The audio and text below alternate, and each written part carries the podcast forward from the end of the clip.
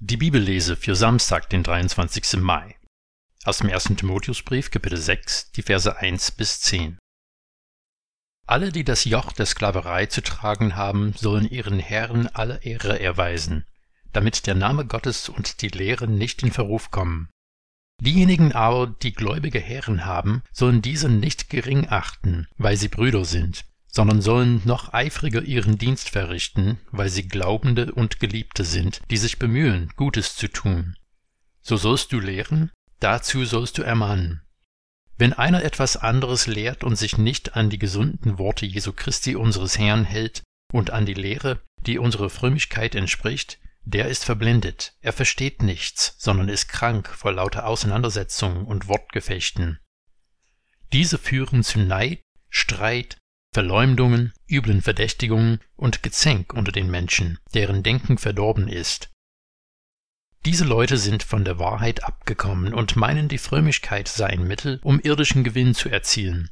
Die Frömmigkeit bringt in der Tat reichen Gewinn, wenn man genügsam ist, denn wir haben nichts in die Welt mitgebracht und wir können auch nichts aus ihr mitnehmen.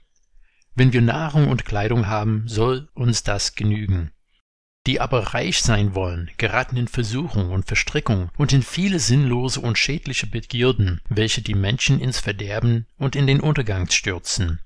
Denn die Wurzel aller Übel ist die Habsucht. Nicht wenige, die ihr verfielen, sind vom Glauben abgeirrt und haben sich viele Qualen bereitet. Gestern in der Bibellese hatte Paulus mitunter darüber gesprochen, dass der Arbeiter seines Lohnes wert ist. Man soll eine angemessene Bezahlung für seine Arbeit bekommen. Ein wesentlicher Bestandteil von diesem Text setzt sich mit dem Problem auseinander, dass manche versuchen, wirtschaftlichen Gewinn aus ihrem Glauben zu schlagen. Man kann relativ leicht erkennen, dass Paulus sich selbst nicht widerspricht, aber wir wissen auch, dass die Versuchung, eine Machtstellung zu missbrauchen und das Ziel, Geld zu bekommen, häufig nahe beieinander liegen. Paulus warnt vor Menschen, die die gesunde Lehre Christi verlassen haben und lauter Auseinandersetzungen und Wortgefechten führen. Denn diese führen zu Neid, Streit, Verleumdung, üblen Verdächtigungen und Gezänk unter den Menschen, deren Denken verdorben ist. Diese Leute sind von der Wahrheit abgekommen und meinen, die Frömmigkeit sei ein Mittel, um irdischen Gewinn zu erzielen. Nun, es wäre ein leichtes für mich, noch ein paar Minuten über den schnöden Marmon herzuziehen und auch Beispiele von Fernsehprediger aufzulisten, die sich große Summen von Geld angehäuft haben.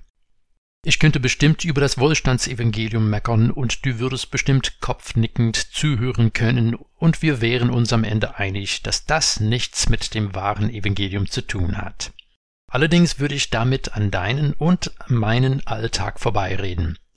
Was haben Paulus Aufforderungen an Timotheus uns zu sagen? Die Verse 6 bis 8 haben uns jedenfalls sehr viel zu sagen. Die Frömmigkeit bringt in der Tat reichen Gewinn, wenn man genügsam ist. Denn wir haben nichts in die Welt mitgebracht und wir können auch nichts aus ihr mitnehmen.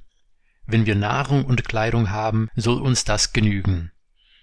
Wir kennen auch den Spruch, nur der Genügsame hat genug. Ich habe nur sehr wenige Menschen kennengelernt, die die Gabe der freiwilligen Armut hatten, und diese habe ich sehr bewundert. Ich kann nicht für dich sprechen, aber ich weiß, dass ich nicht immer so genügsam bin, und da kommt das, was Paulus in Vers 9 sagt, ins Spiel. Die aber reich sein wollen, geraten in Versuchung und Verstrickung und in viele sinnlose und schädliche Begierden, welche die Menschen ins Verderben und in den Untergang stürzen.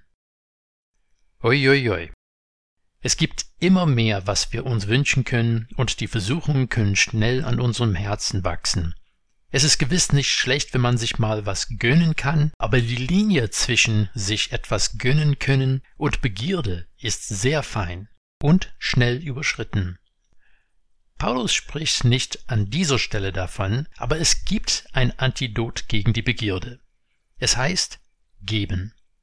In anderen Briefen finden wir, dass Paulus zu einem Opfer für die Geschwister in Jerusalem aufgerufen und von seinem Plan, das Geld dahin zu bringen, gesprochen hat. Zum Beispiel im zweiten Korintherbrief Kapitel 9. Die Hand, die lernt loszulassen, ist auch offen, um empfangen zu können. Wenn wir geben, wenden wir den Blick von uns selbst und unseren Begierden dem anderen zu. Wenn du noch nicht regelmäßig gibst, fang damit an.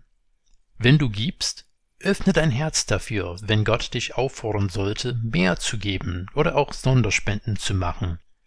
In dem letzten Vers von unserem Text sagt Paulus, denn die Wurzel aller Übel ist die Habsucht und spiegelt das zehnte von den zehn Geboten. Du sollst nicht begehren.